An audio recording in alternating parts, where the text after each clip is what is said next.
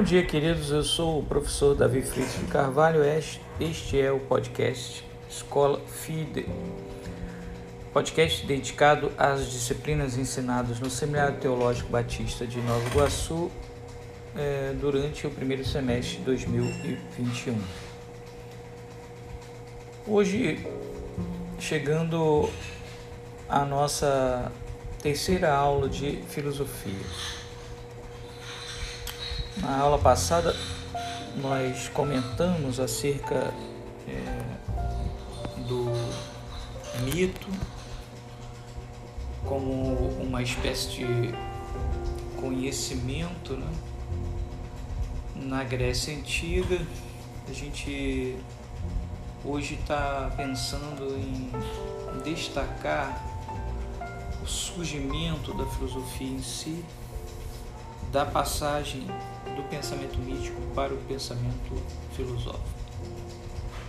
Algumas coisas têm que ficar é, de cara é, perceptível. Primeiro que quando a gente fala desse, dessa passagem desses filósofos, nós estamos falando de forma muito semelhante aos, à formação dos textos bíblicos, ou seja, estamos falando de fragmentos de texto. Né? Temos obras especificamente completas desses autores, temos aí fragmentos de textos e temos citações desses autores é, posteriormente na filosofia. E, então nós trabalhamos exatamente com essa realidade. Né? Essa sistematização dos fragmentos e doxografia só vai acontecer mesmo bem no final do século XIX e no início do século XX. Então, todos os tudo aquilo que nós denominamos, né?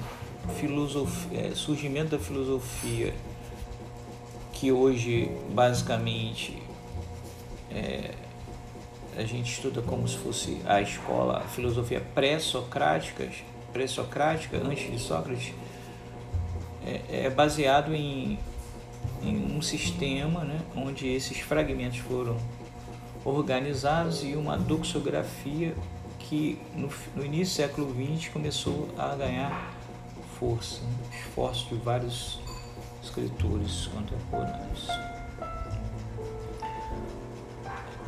A, a segunda coisa que é importante marcar é como é, esse personagem chamado Sócrates se torna né, um divisor de águas. Né? Para falar de escolas pré-socráticas é porque você tem um, um indivíduo, um, um, um, ser, né, chamado Sócrates, que, que marca essa passagem. E aí o pessoal começa a chamar sobre esse é, no sintagma filosofia pré-socrática aquilo que que viria antes de Sócrates. Mas na verdade, né, estamos falando de uma tradição até contemporânea a Sócrates. Eu acho que o Sócrates, como, como foi além da, daquilo que as escolas pré-socráticas tentaram fazer, é que coloca ele né, nesse patamar né, demarcatória do pensamento grego. Né? Sócrates é a referência demarcatória né, desde a antiguidade né, e até hoje na modernidade. O que se discute muito hoje se estamos falando de Sócrates ou estamos falando de Platão, né? porque Sócrates, a semelhança de Jesus, nada deixou escrito. Quem escreveu e colocou Sócrates falando é, é Platão. Então, sob o olhar de Platão, idealista, e Aristóteles, né, pensador de linha mais racionalista, discípulo de Platão, é que a gente tem um Sócrates né, que hoje é essa referência divisora. É, um dos autores que a gente poderia usar para comentar essa passagem é o André Lacks. Né? Ele tem um livro de introdução à filosofia pré-socrática da editora Paulus. Né? Não é muito caro, deve ser beirando uns 30 reais. Você tem ali um conhecimento razoável. Ele identifica a tradição de Sócrates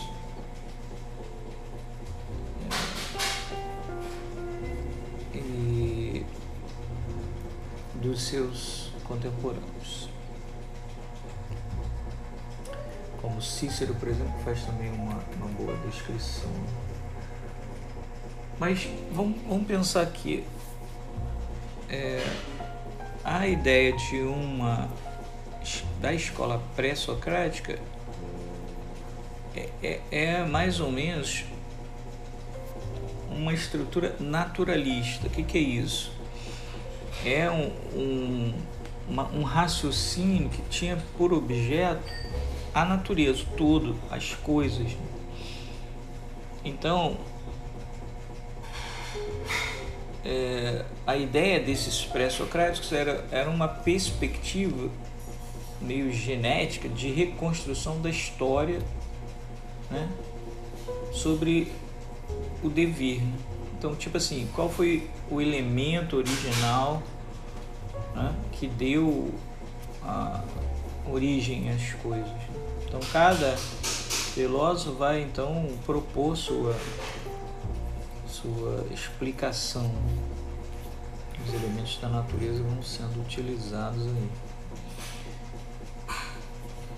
O Sócrates é demarcatório exatamente por causa disso, porque o Sócrates teve sua fase naturalista, né, também teve sua preocupação voltada para, para essa descrição natural da ordem do mundo, do cosmos, dos fenômenos celestes, etc. Ele, ele, ele foi além disso. Então, a passagem de uma filosofia das coisas, ou seja, da natureza, para uma filosofia do conceito, é, é, a, é aí que a gente tem né, o interesse em Sócrates, porque o alcance epistêmico, né, o alcance de conhecimento é, em Sócrates está muito mais preocupado com o, um saber humano. Ou seja, Sócrates está envolvido com as coisas humanas, com o bem do homem, com a prática da virtude pelo homem. Então a, a gente na nossa aula, quando a gente vai um pouquinho mais para frente estudar o, o Apologia de Platão, né? a Apologia de Platão, onde Platão faz a defesa do Sócrates no julgamento que o levou à morte. Né? Então, a gente vai trabalhar um pouquinho esse texto. Mas aqui a gente vai reconhecer o seguinte: na, na sua fase é, assim, que a gente chama é, na juventude, né? Então, quando você pega um pensador, você pensa assim, na juventude, seja, os primeiros, primeiras falas, primeiros escritos, depois um, um, uma segunda fase, uma fase preliminar, ou seja, onde ele já, já tem uma, uma ideia desenvolvida, né? é, a gente tem um Sócrates que que passa de um da ideia de um naturalismo para um entendimento acerca do homem. Esse é um pensamento maduro que a gente é, vai, vai ler no Fédon de Platão. É, são vários diálogos platônicos que poderiam ser usados aqui. Mas nessa aula da passagem, a gente precisa só entender isso. Quer dizer, o Sócrates é o referencial né, desse período da transição, porque ele foi o que chegou mais longe num projeto filosófico comum. Ele passa da especulação acerca da natureza para uma especulação meio que compreensiva do homem. Né? Para o Sócrates, ele está mais interessado numa filosofia como um modo de vida do que especificamente uma, uma filosofia teorética acerca da natureza. Por isso que Sócrates trata de questões éticas e não fica apenas especulando sobre a natureza no todo.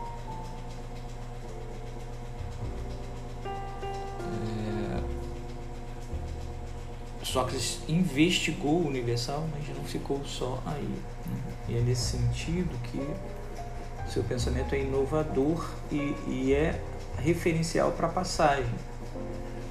E aí, se a gente pensar né,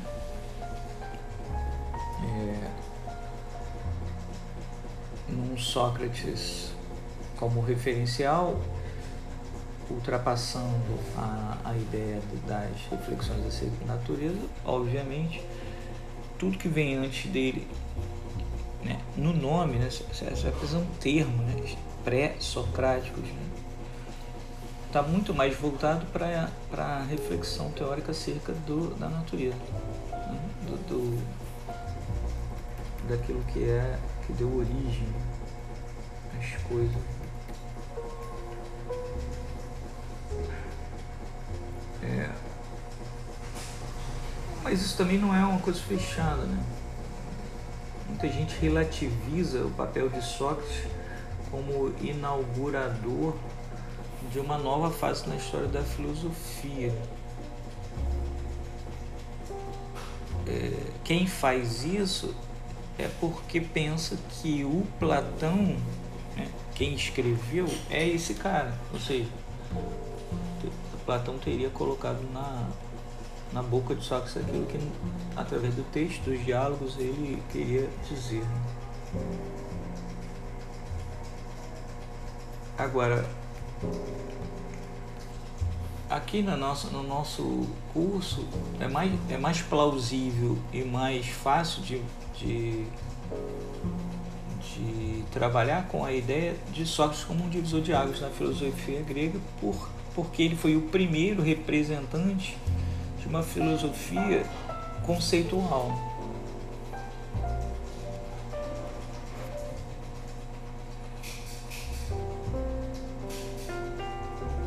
E é, é nesse sentido que a gente vai analisar né, essa passagem aqui e colocar Sócrates é, num, num, patamar superior. Muitos pensadores do século XIX né, não gostam dessa leitura histórica teleológica, né, pass, passando de um para o outro. procuram dar valor específico aos, aos, aos filósofos. Né? Bom, o que, qual é a conclusão aqui do nosso, do nosso, do nosso bate-papo? É que, é,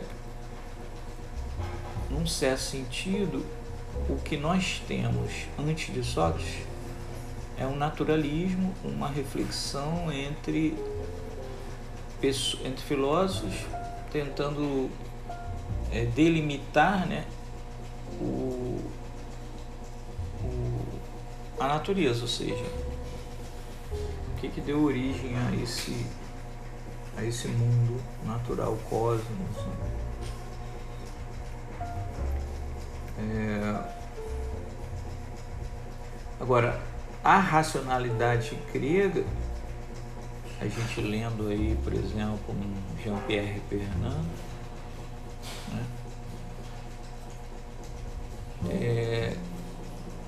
precisa entender que não foi, não houve uma, um raciocínio do nada, né?